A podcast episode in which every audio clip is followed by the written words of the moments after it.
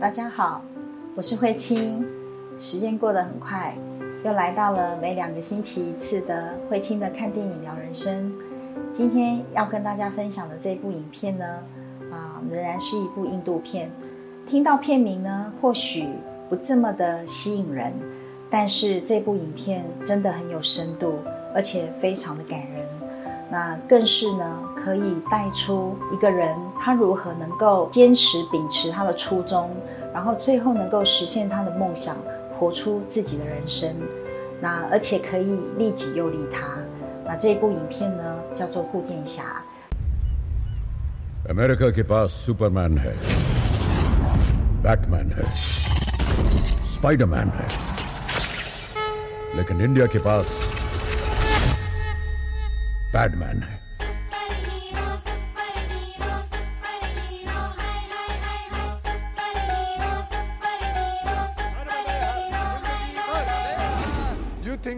I'm mad,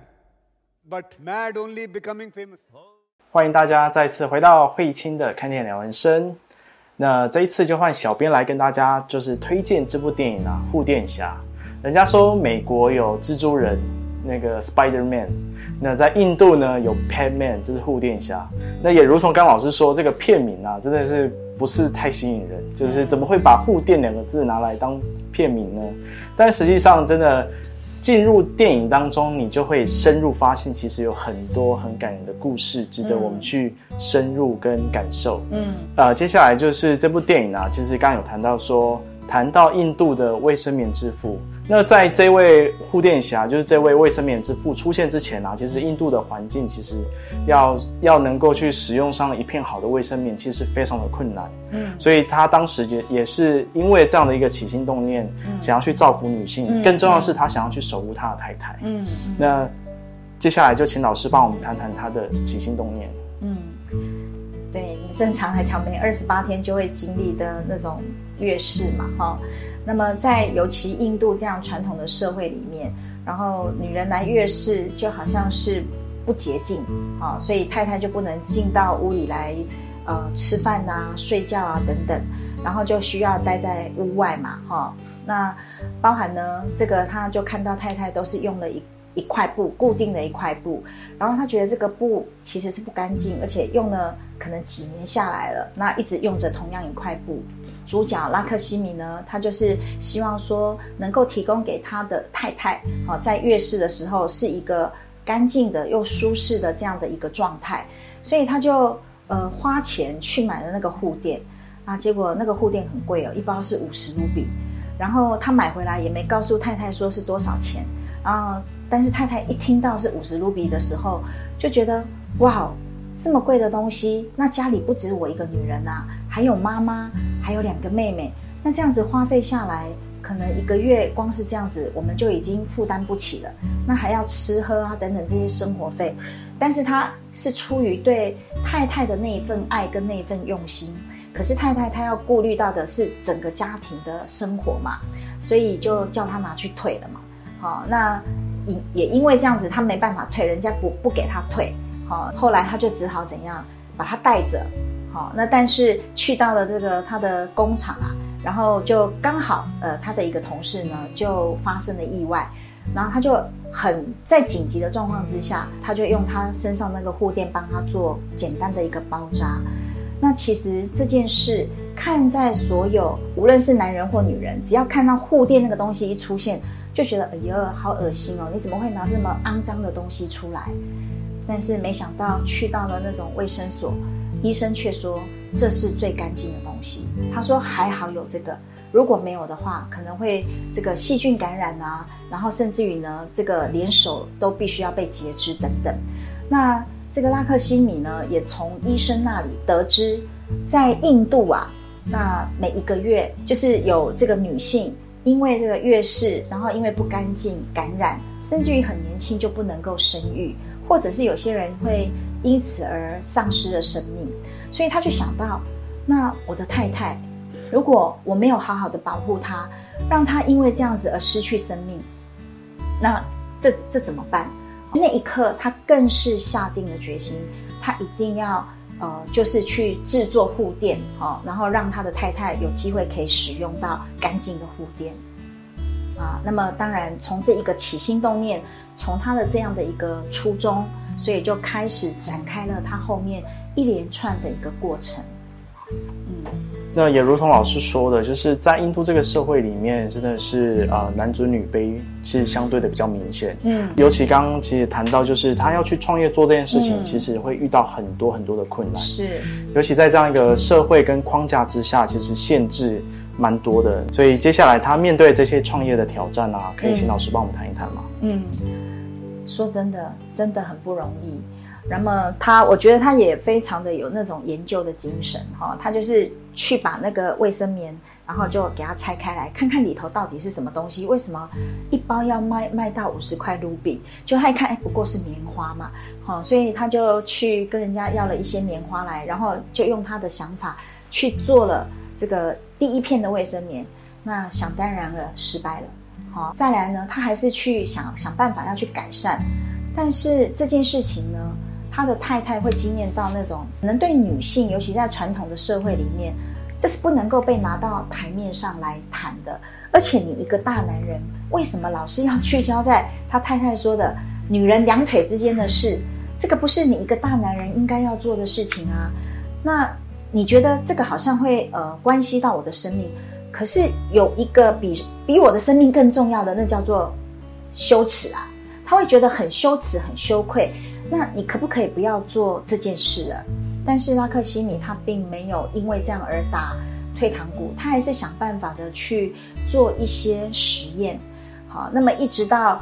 呃他的太太用了一次两次还是不行嘛，那最后他太太不肯了。那他怎么办呢？他还是要想办法，所以他就想到了，嗯，看到那个校车经过啊，他突然就想起，对，医学院里头有这么多的女学生，那可不可以拜托呃其中的女学生，然后来帮他做一些呃问卷调查啦，然后把他做的这个护垫拿去给他们用。那当然最后还是失败，因为女学生她们不想要用这个来历不明的护垫，好，那所以怎么办呢？这个太太也不愿意，妹妹也不愿意，然后女学生也不愿意，最后怎么办？哎，她突然得知，那个邻居某一个孩子，他才刚这个成年礼，所以他知道他一定会有需要这个护垫，所以呢，他就想要拿去给邻居的这个女孩用。结果这件事情被邻居女孩的妈妈发现了，她觉得太不可思议了。你是一个不正常的男人，你是一个变态的男人，然后就在那个夜晚 三更半夜就大呼小叫的，所以全村子的人都知道哦，他这样，那家里的人也觉得很丢脸啊，然后所以妹妹就搬离开家啦，啊，去大妹家里住啊，妈妈也不谅解她，太太也不谅解她，甚至于太太还打算要回到娘家去。啊，那拉克西米非常的爱他的太太，所以就请求了太太的原谅。那其实太太也非常爱这个先生哈，觉得先生这么做，其实他也不是为了自己，是为了他嘛，所以就答应了他，然后呃可以再用一次这样，那还是失败了哦，所以最后呢，这个太太就跟他说，从现在开始，你就不要再提这件事，也不要再跟任何人谈这件事，甚至于拿护垫给任何人用。但是拉克西米依然没有放弃，他觉得哦，好哦，那如果这些女人们都这么的羞耻，这么的，就是不接受，那么我用我自己来试验可以吧？啊，结果呢，一试验下去，当然还是失败，所以他就在众目睽睽之下，然后就跳进了河里面。所以因为这件事情呢，他成了全村庄的人嘲笑啦、指责啦或谩骂的这种对象嘛。那最后，他的妈妈也真的就是对他是已经也是放弃了，然后太太呢就被两个哥哥带回娘家去了，整个村庄的人就要公审他。那拉克西米他只能离开他的村庄，但是他要离开之前，他讲了一句话，我觉得非常的感动。他说啊，那如果我的太太因为这件事情而感到非常的羞愧羞耻，那么我要把她的羞愧羞耻变成是尊重。他说，为了这件事，我会不惜任何的代价。所以内在我们就可以看到说，当一个人他有着他的梦想，朝他梦想要这个前进、要实现的过程，或许他会所有的人都会反对他、不看好他、唱衰他，甚至于嘲笑他，可是他仍然没有忘记他的初衷是什么。所以我觉得光是这一点，我就觉得非常的感动。在这部电影当中，其实拉克西米他遇到了很多的困难，嗯无论是来自于他妻子，或是还有周边邻里，还有很任何任何很多的这样一个困难。那在这么多的困难当中，他其实都没有忘记到他的初衷。嗯那可以请老师帮我们深入的去谈谈说，如果回到我们自己去遇到这么多困难，是否也能够去保有这样的初衷呢？嗯，我在看拉克西米他在经历这一切的时候，也很像我们的人生嘛，哈！你看我们人生，呃，从这个懂事以来，然后一直到我们开始出社会，然后开始呢，呃，去工作啦，或者是赚钱啦等等这一些，甚至于有一些人呢，可能心里面有一些他的理想，有一些他的梦想，但是有时候。啊、外在的生活里面确实有很多的那种发生，对我们而言，可能都是一个很大的那种啊、限制或是不允许。好，甚至于呢，别人的眼光啊，别人的看待啊，啊，整个社会啊的价值观啊等等这一些，那我们是否能够回到我们当初为什么要，比如说投入这个领域，为什么要去做这件事？好，我们讲说莫忘初衷嘛。无论我们啊、在呃前进的道路上，那遇到什么样的一个困难挫折，那当我们啊、明明白白的知道我们当初为什么这么做的时候，回到这个初衷，我们就会有力量在前进。但是也有很多人呢，就在这样的一个过程里面，他已经是挫折跟挫败感，啊，已经打败了他，他忘了原来他为什么这么做。接下来呢，就会找很多的理由跟借口，让自己不用再去面对啊此时此刻所啊遇到的这些困难或挫折。但是拉克西米呢，我觉得他很棒的是，他永远都知道，他是为了想保护他的太太，所以他这样的投入去做，所以呃，最后他会成，是因为他坚持住他的初衷，而且他没有放弃。那我想深入问一下，就说我们既然都知道自己的初衷，嗯，maybe 我们的愿望或是我们的梦想就在那边，嗯可是刚刚也谈到说，哎，很多的过程会遇到很多的经历，很多的挑战，或是这些遭遇。那到底自己要怎么去一直支持着自己的这样一个目标跟梦想呢？老师有没有一些例子啊，或是一些方式可以分享？那如果说我自己呢，我就比较能够分享说，呃，这一二十年来，其实走在这样子生命教育的一个领域里面，身心灵的这个部分，啊、说真的，在二十年前，这算是小众中的小众。好、那有时候在这个过程里面，比如说我们要遇到。啊、要招生啊，要开课啊，然后你看到呃这样的一个课程，然后能够带给学员什么？好，那如果说在这个过程里面，我没有记起我当初为什么做这件事，那其实呃，在一二十年前，我内在那个很强烈的声音就是啊、我跟老天说，我愿意成为你的工具。所以啊、呃无论我在这条路上我遇到什么样的困难挫折，呃，我就只是往前，然后我可以怎么样，可以去突破，可以去穿越。我不太会为自己呃在那边自怨自艾，或是找理由、找借口，因为这是我当初我很清楚知道我为什么进入这个领域，我为什么做这件事。那当然，或许当初我有一种嗯想望，就是我怎么样可以呃帮助别人。最后我会发现，其实不是我想要帮助人，而是我的存在对人是有帮助的。好，所以我想，对于我而言，我会时时的，就是回到这个起点。这对我而言是一个很就像一个种子种下去，你知道它就在那里，那我随时都可以回到那个起点。那当然，如果外在有一些我们讲说诱惑的时候，就像拉克西米得了奖，然后他明明可以拿到专利权啊等等这些，他可以有这么丰厚的金钱能量在那里。那为什么他还是选择回到他的家乡去帮助那一群他认为可以被帮助的妇女们？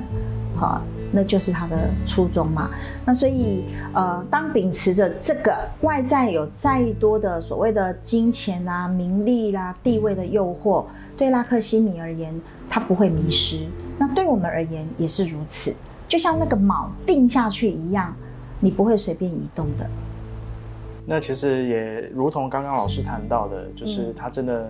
在他现在这个村庄其实待不下了，嗯所以他就开始去到了别的村庄，然后刚好在教授里面那边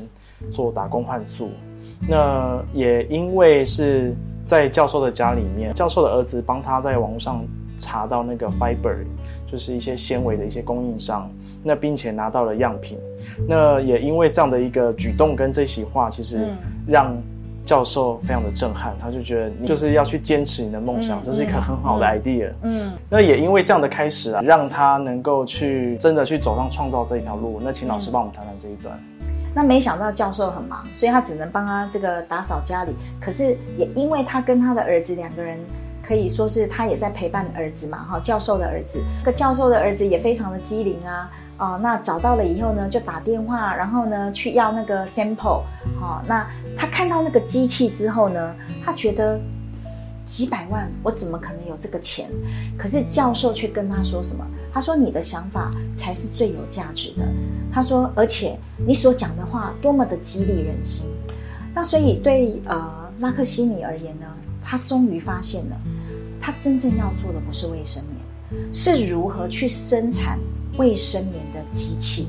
所以他就把那个机器就开始做拆解。好，他知道哦，这样子做就好了。可是他要去做，他又身无分文啊，自己去帮人家按摩啊，去帮人家做什么，然后去跟人家借钱，然后就用借贷来的钱，他就真的去开始去做这个机器。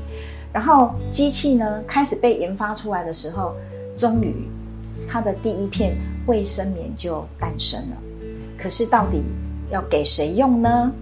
好，那么接下来我们故事继续往下讲。的确，当他走到绝境的时候，好不容易生产出第一片卫生棉，嗯，但是真的是碍于当时这样一个传统社会的氛围之下，一个男人要拿着卫生棉去找女人使用，真的非常的困难。是，所以就在这个最绝境的时候，出现了一个人，嗯那也是拉他了一把，对，那就是这位女性表演者帕里。那我们接下来请老师帮我们谈谈，就是帕里的出现。刚好那一天晚上他需要用到卫生棉，然后时间又晚了，所以大街小巷就找不到嘛。啊，刚好要问路，或者是要问说，哎，哪里还可以买得到卫生棉？刚好就遇到了拉克西米。拉克西米呢，索性就把从口袋里就拿出了他所做的卫生棉，全部奉上，然后就让他们就拿回去。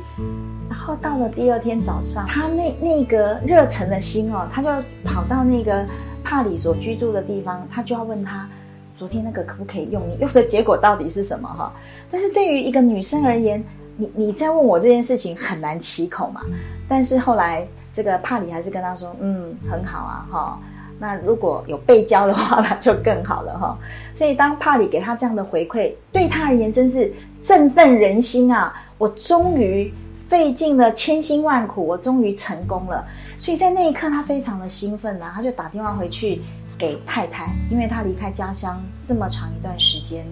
然后他也记得他的承诺，就是要让羞辱变为变成尊重嘛。所以他就跟他太太说啊，我成功了，那个卫生棉我制作出来了，如何如何。但是太太呢，在家乡等候多时，而且这段时间你从来没有来过一通电话，所以你第一句话你所说的都不是关心我，而是你关心你最关心的还是护垫哈。所以身为一个女人，那种内在的那种重要感，顿时她觉得很失落。好，所以太太就在失落又伤心的过程挂掉了那个电话。那对拉克西米而言，因为他的初衷就是为了要做安全又卫生的护垫给太太用嘛，所以当太太这样挂掉他的电话，他伤心落泪了。所以他又再度的回到他啊、呃就是租屋处哈、哦，然后很难过的回到那里去。那也如同老师刚刚说的，正当他觉得自己真的是发明出真的要给太太用的这样的一个卫生棉之后，嗯却被泼了一桶冷水啊。对，那同时间，帕里也发现为什么会有这么便宜又好用又卫生的卫生棉。那接下来这一段就请老师帮我们持续分享拉克西米带着帕里回去看到工厂的这样的一个过程。嗯，因为对于拉克西米，他觉得非常的不可思议。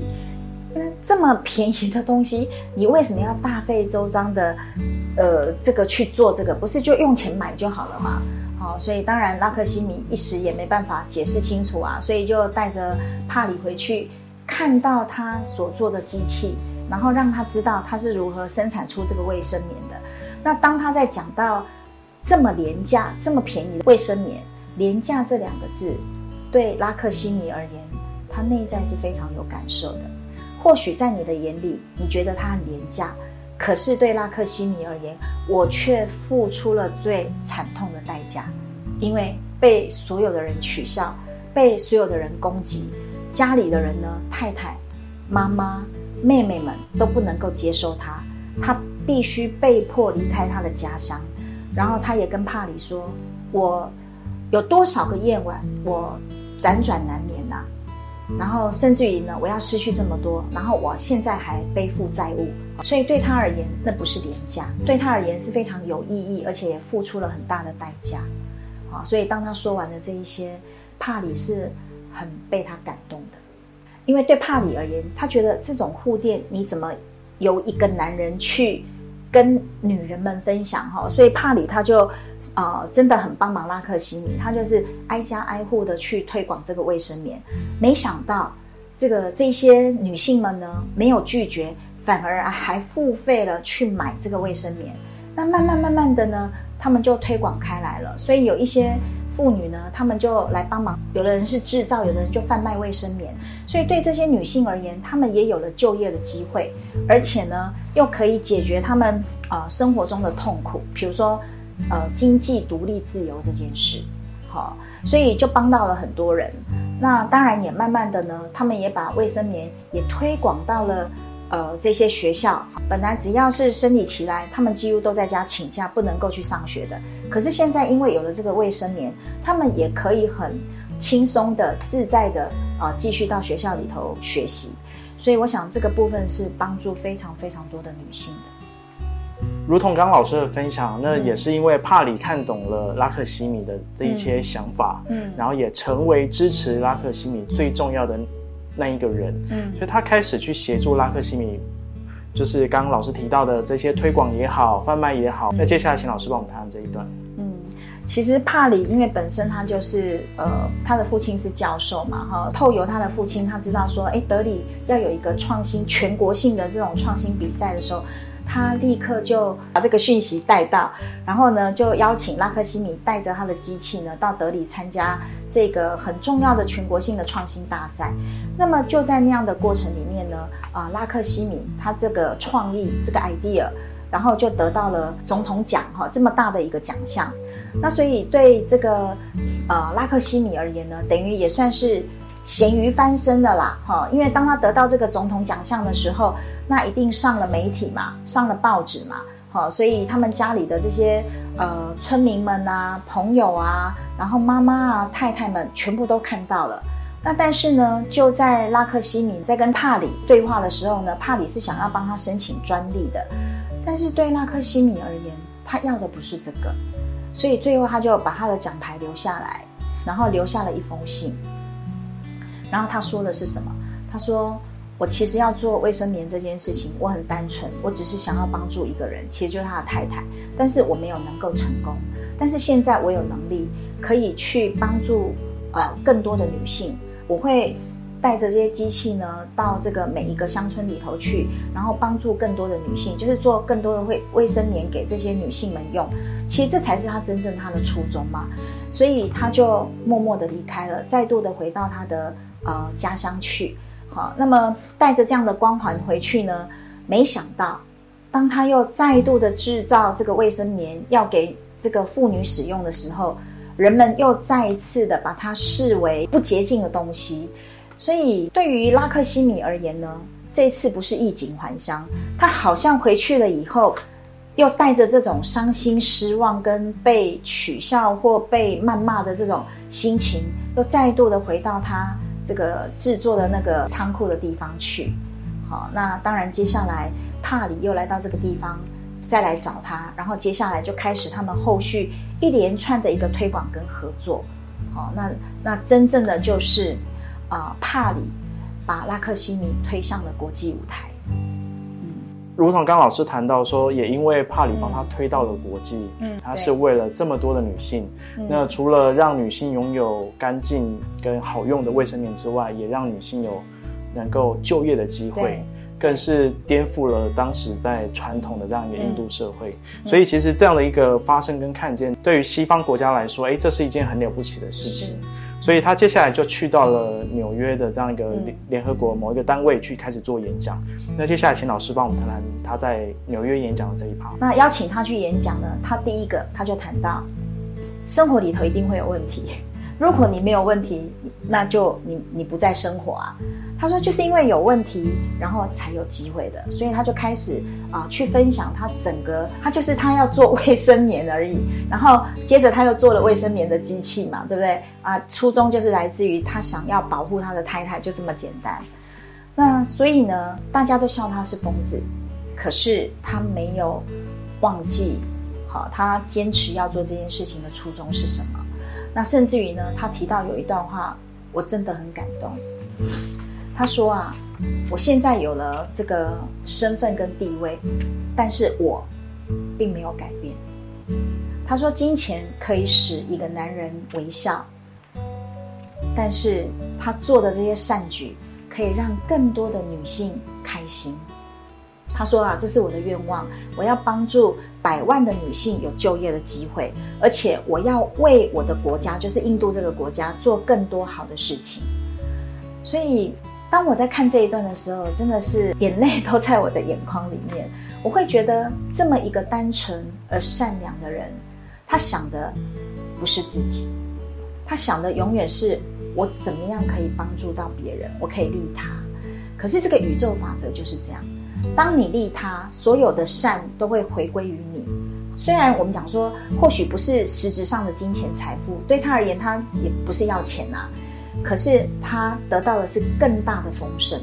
人们对他的敬重，在那一场演讲里面，几乎所有的人到最后站起来给他掌声，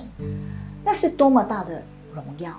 哦，我觉得这真的就是他这么的一个单纯跟善良，然后愿意付出的这样所宇宙所给他的一个回报。嗯，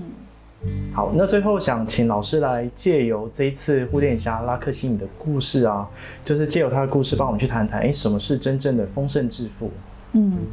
啊、对我而言呢，哈，我觉得丰盛不代表我们拥有多少的金钱财富，或是我们的生活呢过得多么的奢华，或是我们呃可能坐拥什么名车啦，或是豪宅。当然，或许这也是其中一部分而已。但是最重要的是，我们心灵是否真正的感受到快乐跟富足，是否这一生会觉得没有遗憾，我很满足。